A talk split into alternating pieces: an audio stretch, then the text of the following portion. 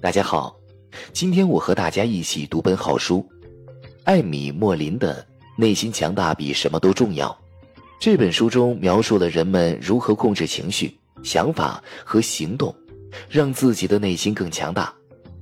书中也列举了一些有用的建议、积极向上的例子和实际解决方法，来帮助读者们克服恐惧，享受充实的生活。你能学到什么？克服阻碍，过自己想过的生活。想象一下，在健身房，你今天在跑步机上做了负重训练，开车回家的路上，心里想着我今天实在是太辛苦了，需要给自己点小奖励。然后在自己还没有反应过来的时候，你就已经开到了一家甜甜圈店，狼吞虎咽的吃下去几个甜甜圈。这虽然无伤大雅。但是我们中的很多人都会因为这样的行为事后感到惭愧。虽然努力工作是为了让生活一直变好，但是不要总关注那些可能会破坏我们努力的事情。下面的分享中会告诉大家十三个习惯，如果想要内心强大，变得更成功，过得更幸福的生活，就要规避掉这些习惯。在书中，我们将了解到，奥普拉·温弗瑞是如何成功的，在嫉妒别人成功时应该怎么办？为什么你应该远离对德的病态追逐？内心强大的人会把自怨自哀化为感激。没有人的一生是顺风顺水的，生活中每个人或早或晚都会遇到难题。不管是疾病还是其他困境，如何应对困境是一门学问。内心强大的人在困难面前不会浪费时间自怨自哀，那他们会化自我怜悯为感恩。你们也可以学着这样。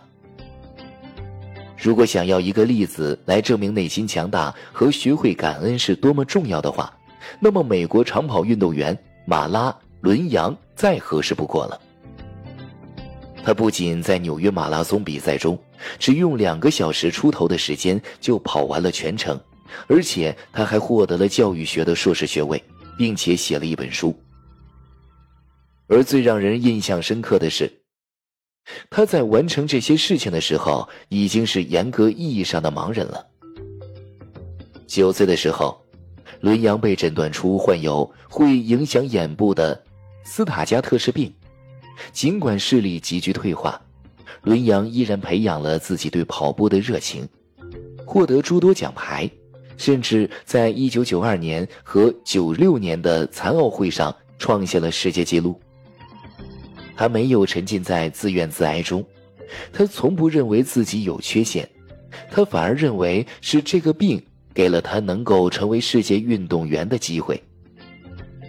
他对此心怀感激，而不是总想着这个病让他失去了什么。这是有科学依据的。研究表明，学会感恩，能够让人在很多方面都变得更强大，比如提高人的身体素质。二零零三年，一项发表在《人格与社会心理学》杂志上的研究发现，懂得感恩的人免疫系统状况更良好。身体不适的时候也就更少，而且他们更经常锻炼，睡眠质量也更好，身体健康水平普遍比其他人要高。所以，心怀感激的的确非常重要。接下来，我们一起来看内心强大的另一个特征：内心强大的人会坚持自己行为的力量，并原谅伤害过自己的人。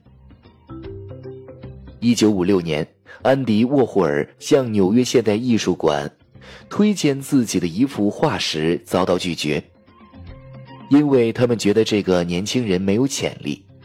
但几十年之后，沃霍尔大获成功，也有了自己的博物馆。在麦当娜出版那份发行量超过一千万份的唱片集之前，他收到了一个知名唱片公司的拒绝书，退回的纸条上。轻蔑地写着“一无是处”。其实，大多数成功人士都遇到过这样的时刻，被拒绝、被否定，就差没让负面意见把自己的事业扼杀在摇篮之中。像麦当娜和沃霍尔这样内心强大的人，与别人不同的地方就是在于，他们不会让别人的负面意见影响自己在生活中的思想言行。他们拒绝让别人来操控自己的人生。奥普拉·温福德其实也是强大思想的一个非常鲜明的例子。他出身贫寒，还多次遭受凌辱。十四岁便怀孕，生下的孩子不久便去世了。在那时，他经常因贫困而遭人奚落嘲笑。但是温福瑞并没有整日担心着别人会怎么说他，而是把宝贵的时间都用来学习和工作，成为了一位电视新闻节目的主播。但是，他却是被以不适合做广播为由开除了。但他依然没有因此而放弃。温福瑞比以前更加努力的工作，最后终于打造出了让他广为人知的脱口秀。这对于曾经穷到拿装土豆的袋子当衣服、穷到被人嘲笑的人来说，已经是很好的成就了。从温福瑞的经历，我们可以看出，坚定前行的力量对于成功是非常重要的。那么我们要怎么做呢？想要唤醒自己的力量，就要先原谅别人的不认可，哪怕是侵犯。这可能看起来有悖天性，但如果一直心怀怨恨，那些生气、怨恨的情绪，其实对你厌恶的那个人没有什么影响，反而会限制你自己的能力。而且你越生气，越是在帮着那个人。搅乱你自己的生活，所以原谅他人，把注意力放回自己身上，可以让我们唤醒自己身体里的力量。而且研究表明，为人宽容可以降低我们的压力，对身心都有显著的益处。比如，当人们已经释放的时候，他们的血压就会降下来，心脏也跳动得更平和。二零一二年，一个发表在行为医学记录中研究也表明，学会宽容能够让人长寿。当然，这里所说的宽容是指无条件的、绝对的宽容。那些只有别人满足了他们想要的条件，比如说道歉，才会原谅别人的人，寿命还是比无条件原谅别人的要短。所以，不要放弃自己前行的力量，同时。学会宽容，内心强大的人能够拥抱变化。山治·格雷格·马西斯是内心强大的一个非常好的例子。青少年时期屡次被捕的他，跟逝去的母亲发誓一定会改。所以在缓刑释放期间，他一边去麦当劳打工，一边努力学习，最终考进东密歇斯根大学法学院。但是。他却因为有犯罪记录而无法成为一名律师。如果是之前，这个困难很可能就轻易阻挡了马西斯。但当时他已经准备好了去面对一切变化，所以他很快找到其他方法，成为了底特律的一名公务员。在底特律政府的社区部门工作一段时间之后。他和妻子成立了一个帮助年轻人找工作的非营利组织，而几年之后，无论他的对手怎么去抨击他犯过罪的过去，底特律的人民依然推选他成为法官。马西斯成功的证明了内心强大的人们的另一个特征：拥抱变化。那么，怎么样才能正视变化呢？首先。问问自己想要改变什么，仔细想想这样的变化会给你带来什么样的感受。当你出现“我做不到”或者是“事业没用”“我一直都失败”之类的负面想法时，要尤为注意。当脑海中出现这样麻烦的想法时，你自己可以决定是否听从这样的声音。很快，你就会发现这样的想法毫无依据，根本没有参考价值。当你能够忽视这样的想法之后，你就可以给自己成功的改变制定一个五步计划。给自己制定一个三十天的目标，比如说你打算学法语，三十天也能学会三百个常用词汇。定下目标后，制定每天可落地的行动，来帮助自己达成目标。比如，为了三十天学会三百个法语单词，那你就要制定自己每天固定什么时间学习十个新单词。列出执行计划的过程中，可能会遇到困难，比如有时候你可能会觉得背单词重复而又无聊。这时，你可以想象一下自己正在法国用法语跟别人舒适随意的聊着天，这样你就会有动力了。建立责任机制，可以找个朋友，问他愿不愿意在三十天结束之后帮你测试一下你这三百个单词的学习成果。这样的话，你更有可能达成目标。衡量每一处进步，一定要用本子记录下你学了多少单词，看着自己每天学的东西不断积累，会给你提供坚持的动力。在改变的过程中。留心自己的感受，同时用五步法给自己做好准备，你的目标一定能够成功实现。内心强大的人不会被他们无法控制的事情分散精力。曾在赶往很重要约会的路上堵过车的人，都知道堵车多烦人。你嘴里不断咒骂着挡在前面的车，尽管这时候骂人很爽。但这其实是时间和精力的双重浪费，而内心强大的人就从来不会这么做，因为他们从来不为自己控制不了的事情而烦心。如泰瑞·福克斯，他在十八岁的时候被诊断出患有骨肉瘤，是一种很严重的骨癌，他的一条腿为此被截肢，医生告诉他，这个病活下来的几率只有不到百分之十五。手术前的一天，福克斯读到一篇文章，关于一个人腿上带有假肢跑完了纽约马拉松，他大受鼓舞。术后，他便开始跑步，很快就完成了人生中的第一场马拉松。这还只是一个开始，福克斯决心要横穿加拿大，为癌症研究募集赞助商。为了完成这一史诗般的旅途，他每天会跑一个全马的距离。但到一半的时候，他的癌症卷土重来，福克斯不得不住进医院。尽管他没能跑完全程，人们却被他的勇气和野心打动。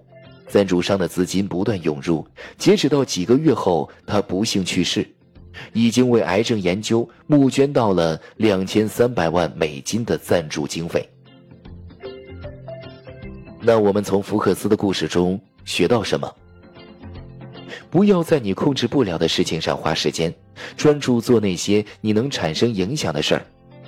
就像福克斯，他决定不了自己的身体状况，而是专注于为慈善机构募集资金，做一些他能够做到的事情。研究还发现，用这样的态度对待超出我们控制范围的事情，对于提高生活幸福感有奇效。二零一二年，艾普勒发表的一个研究表明，生活中少一些控制欲，能够增加幸福感，使人际关系更加和谐。那些努力让生活变得更好、接受事实的人，才是最幸福的。一直取悦别人是没用的，有时学会拒绝会让你更强大。你可能会发现。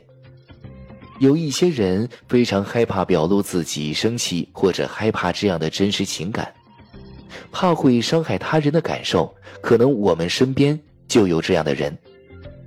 尽管照顾别人的感受一向是一种美德，但最后往往事与愿违。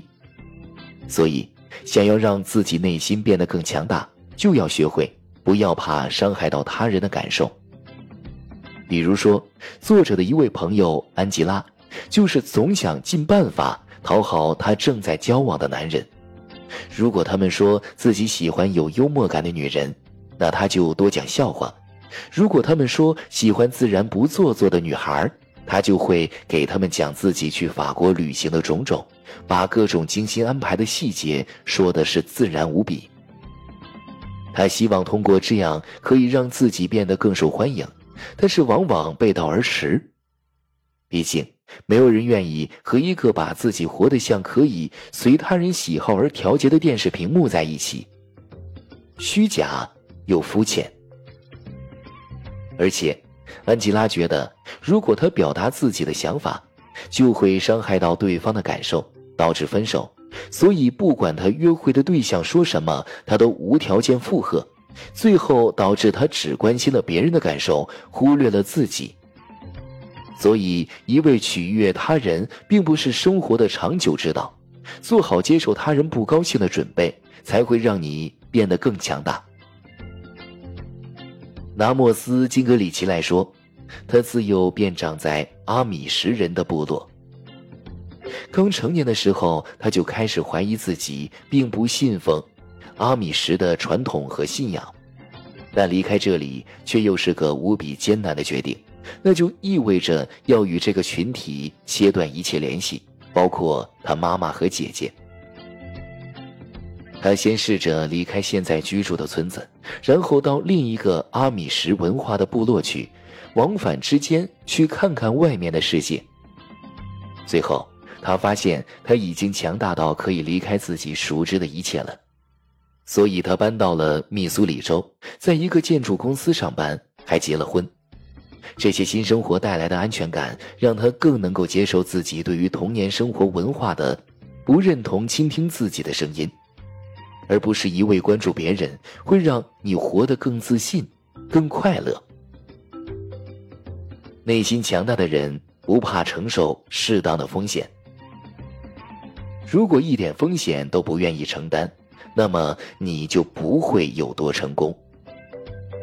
但是，不要冒太大的风险，否则可能会带来让你无法泄气的失败。比如说，裸辞之后，在没有创业经验的情况下，就想要把自己的兴趣做成事业，听起来可能不错，但是现实中会遇到的风险却比想象的多。而一旦失败，不仅没了工作和收入，你还没有了再冒险的勇气。这也是为什么内心强大的人会尽量最小化风险，而当不得不承担风险的时候，他们也会严谨的选择承受什么样的风险。减轻需要承担的风险，第一步便是分析风险的性质。只有当你知道风险都是由哪几方面构成的。你才能一步步的使它降低到最小化。例如，当作者要在毕业典礼上发言时，他感到了更多的恐惧，而非兴奋，所以他就试着弄清楚到底是什么让他害怕，这里面蕴含的风险到底是什么。他发现，一直困扰他的就是观众可能会不喜欢他。所以，她和闺蜜想了一个小办法来克服这个恐惧。她一结束演讲，闺蜜就站起来鼓掌。当天，她演讲时因为太紧张，有些断断续续的。但是她一结束，她的闺蜜马上就站起来鼓掌庆祝，就好像见到了偶像一样。而神奇的是，其他人也这样做了。所以，靠着这样的一点小准备。就让作者能够承担起这场公共演讲的风险，也避免了他所担心的丢脸事件。我们也可以看一下著名的心理学家亚伯·爱丽丝的例子。年轻的时候，爱丽丝曾因怕被拒绝而不敢跟女生说话，但是经过理性的分析之后，她发现被拒绝没有想象的那么可怕，所以她决定试着。跟女性说话，他每天都会去当地的一个植物公园跟一些女性说话，之后他会邀请她们出去喝一杯，这样下来，他一共跟一百三十位女性说话，其中有三十位他刚坐下来便离开了，余下的一百位中，他都邀请他们一起出去，但是只有一位答应了，且他最终也没有来，不过。这对于爱丽丝来说无关紧要，对她来说重要的是，她发现自己之前对于被拒绝的恐惧毫无理由，不应该让恐惧影响她和异性的正常交流。想变得更强大，就有正是那些阻碍你前行的风险。也许他们并没有你想象的那么危险可怕。用实际行动来让自己坦然面对过去，会让你变得更强。很多人都觉得会被过去或是家庭背景所困扰，但其实可以找到一些方法，让出身不再成为你前进的阻碍。我们就拿积极主义的社会工作者怀诺纳·瓦德来举例。瓦德出生在福蒙特州的一个小村子里。他的父亲对他进行了身体和心灵方面的双重虐待，他没有跟任何人提起这件事情，只是在学校努力学习，为了早日逃离家乡。他十七岁结了婚，和自己的丈夫一起当卡车司机。当他好不容易把自己救出魔窟的时候，他发现家里居然有人步了自己的后尘，他的哥哥居然虐待自己的孩子。瓦德当即决定，有些事情一定要被改变。他回到福蒙特去上大学，利用一切空余时间去学习，最后终于拿到了法学学位。在一些资金的援助下，他创建了“游离走遍天下”这一流动性法律服务，为偏远地区存在虐待情况的家庭解决问题。瓦德的这一做法，向我们展示了内心强大的人们非常重要的一个心态，就是面对自己的过去。这并不意味着要装作什么都没有发生过，而是接受已经发生的事实，并对过去释然。这样，你在今日才能更好的继续前行。就像怀诺纳·瓦德。他并没有逃离他的过去，或者是从记忆中直接抹去，而是在他自己经历的基础上，努力让这个世界变得更美好。和过去握手言和的确不易，先一步步来。不管过去发生了什么，都要让自己学会享受生活。之后，要提防那些一直让自己无法做出改变的事情，比如。当你发现自己因为上一段感情带来的伤害而不愿意重新认识新的人，就要试着改变这样的态度，不要让过去束缚了你寻找真爱的脚步。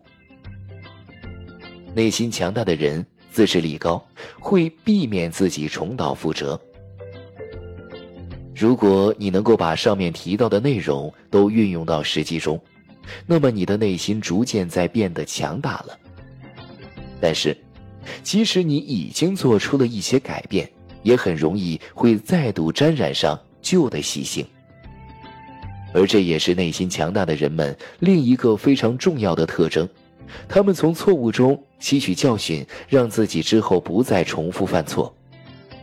例如，罗兰·梅西，十九世纪中期，他在曼彻斯特的一个小镇里开着一家纺织品商店，然而。他错在店的选址过于安静，每日都要疲于吸引客人。为了给他新开的这个小店招来客人，梅西在小镇上组织了一场盛大的游行。但不幸的是，游行当天下着倾盆大雨，自然没有人来观看。结果，他也就不得不放弃了自己的生意。但是梅西从这次失败中。汲取了教训，发誓不会重蹈覆辙。所以，当他再度开启梅西百货的时候，把地址选在了纽约市中心上好的地段，一跃而红。梅西百货也得以成为世界上最大的连锁商店之一。至今，依然每年会在秋天举办游行，毕竟这个季节突然下起那样一场暴雨的几率要小得多。那么，如何把这个长处运用到生活中呢？如果想要从自己的错误中汲取教训，当遇事不顺的时候，做问问自己以下几个问题：我做错了什么？我有什么地方本可以做得更好呢？下次我有什么可以改进的地方呢？记着。要诚实的回答这些问题，把负面情绪和自我怀疑都扔到一边，长久坚持下来，再有下次，你就很清晰的知道该怎么做了。当然了，知道该怎么提升，并不代表实际就能这么做。这也是为什么想改掉坏习惯的人，首先要有自制力。以下的这几个简单的方法，可以帮助你成为一个更加自律的人。一，时刻牢记你的目标。当想躺着看电视的时候，想象一下完成目标的感觉会有多棒。比如把小说写完最后一笔的时候会有多爽。这样的话，你就更有动力在晚上去工作，而非看电视了。二，列出为什么你不想再重复你的错误了。比如说你在减肥，但是从前一直都是因为不能坚持去健身房而搁置了。把你不想重蹈覆辙的原因写下来，一直带着。当你想宅在家里的时候，就拿出来看看。在反应过来之前，你就已经会在去往健身房的路上了。三，限制自己，让犯错变得更难。比方，你的目标是存钱去旅行，但是你却一直因为跟朋友出去玩的时候花钱大手大脚而存不住钱。那么下次你出门之前就只带一些现金，把信用卡留在家，这样的，你出去就没法再大手大脚了。内心强大的人，不会嫉妒他人的成功，反而会想办法与他们合作。你会对周围人的成功感到不愉快吗？如果是的话，其实你并不是一个人，这样的嫉妒心理是非常正常的。二零一三年，心理学家米娜西卡拉进行了一项研究，表明，人们不仅会憎恨他人的成功，当一个成功的人倒霉时，他们甚至会感到一种愉悦。他给参加研究的人们呈现了四类人的相关图片：一名学生、一个老人、一个瘾君子和一个成功人士。他们分别处在不同的情景中。令人难以置信的是，当他们看到那个成功人士遇到麻烦时，比如说被路过的车从水坑里溅出来的水弄湿衣服，比看到四类人中任何一种人交了好运还要高兴。对于他人成功的憎恶、嫉妒虽然是人之常态，但这种心态并不健康。如果你想变得成功，那么必须学会克服对他人成功的嫉妒，学会利用他们的力量帮助自己。最好的方式是合作。拿米尔顿好食为例，他的员工李斯在好时的巧克力工厂工作期间，居然在本市开了一家竞品的糖果公司。令人惊讶的是，好时并没有对此感到生气或者憎恨。他反而给李斯提供了全方位的支持。李斯研制他独创的奶油花生杯糖果，好食的工厂便给李斯的研究提供牛奶巧克力。之后，这两个男人毕生都保持着合作的关系。他们去世之后，两家公司更是合并到了一起。如果这两个人当初都是嫉妒对方的成功，他们肯定会毫无意义的。互相厮杀，相反，这样的互相支持对方的想法，互取对方的长处，才能让他们的公司发展壮大，不断盈利。总之，能够欣赏和祝贺他人成功的人，终会吸引到优秀的人跟他合作，而这些所谓的竞争对手，也能够互相激励鼓舞对方，让彼此都获得成功。内心强大的人，在失败面前能够安慰自己，不会轻易放弃。我们总想着成功会从天而降，但现实中，成功往往是在无数次的失败之后出现的。也正因如此，内心强大的人更懂得如何坚持，如何把失败转为成功路上的踏脚石。说到这些，恐怕没有人比爱迪生。更贴切的例子了，他是历史上一位伟大的发明家，他发明的电灯彻底改变了世界，而他也因此举世闻名。想象一下，没有电灯的世界该是什么样的？但其实，爱迪生还发明了电流棒、无人机器等等。如果你没有听说过这两样东西，也不必担心，因为这两个都是他失败的发明品，而且这也只是他失败的一部分。即便如此，爱迪生并不觉得这些是失败的尝试，他反而把这些看作学习的机会。这些实验让他知道了什么可行，什么不可行。每一次失败，他都觉得自己离成功又近了一步，而这样的看法也被实验证明了它的有效性。研究发现，成功面对努力比天分更重要。例如，那些十年间从不间断联系，尽管失败也从不放弃的人，往往到最后会比那些一开始看起来有天分的人更优秀。对于象棋手。运动员、音乐家和视觉艺术家来说都是如此。在长达二十年的勤学苦练下，就算是那些当初看起来没有什么天分的普通人，也能达到世界级的水平。所以，失败是成功路上的一部分。但尽管这样，依旧没有人想要失败，因为大部分人都认为失败是可耻的。而克制对失败的恐惧的关键，就是要学会安慰自己，并改变对于失败的看法。就拿二零一二年的一个实验来说，来时参加实验的学生中，第一次考试没考好的学生，可以有机会再参加一次考试刷分。结果发现，那些在自己第一次失败中能够安慰自己。而不是觉得非常伤自尊的学生，能够用比原来还高出百分之二十五的努力来准备考试，得到的分数也比那些已经灰心丧气的学生更高。所以，学习在失败和错误中安慰自己是非常重要的。内心强大的人能够通过冥想来提高自己对独处的适应能力，享受孤独。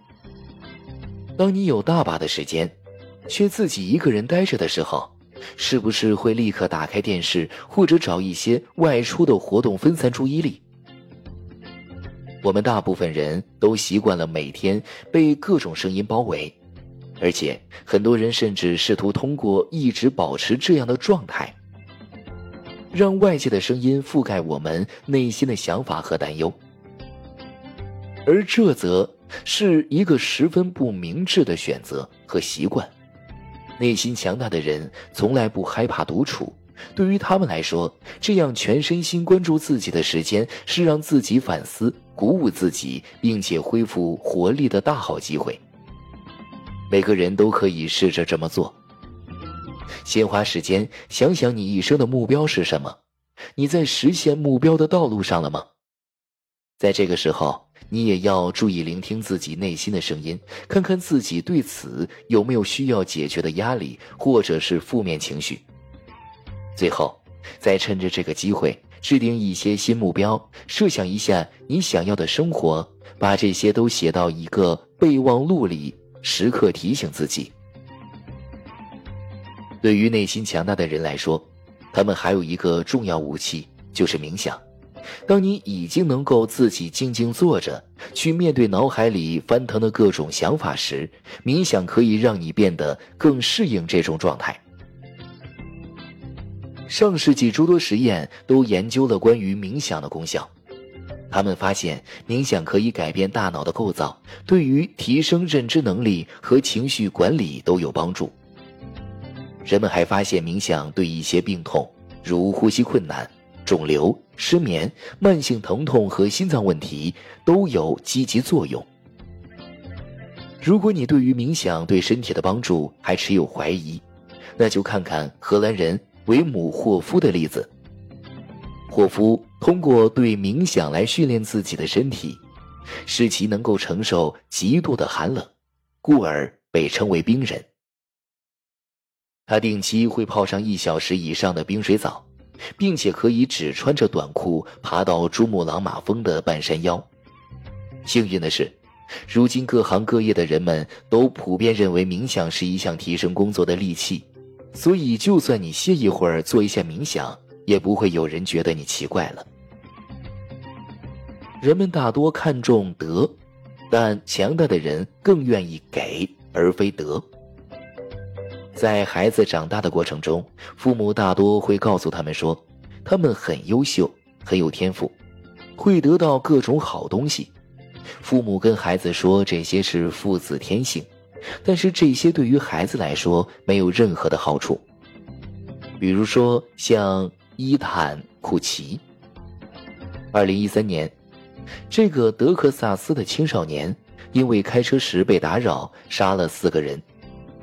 他的律师在辩护中称，这个孩子并不应该为他的所作所为负责，因为他能够做出这样的事情，都是因为他一直享有各种权限，得了富贵病。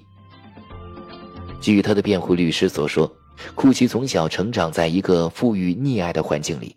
他从不需要为自己的任何行为负责，更让人震惊的是，这个说法居然奏效了。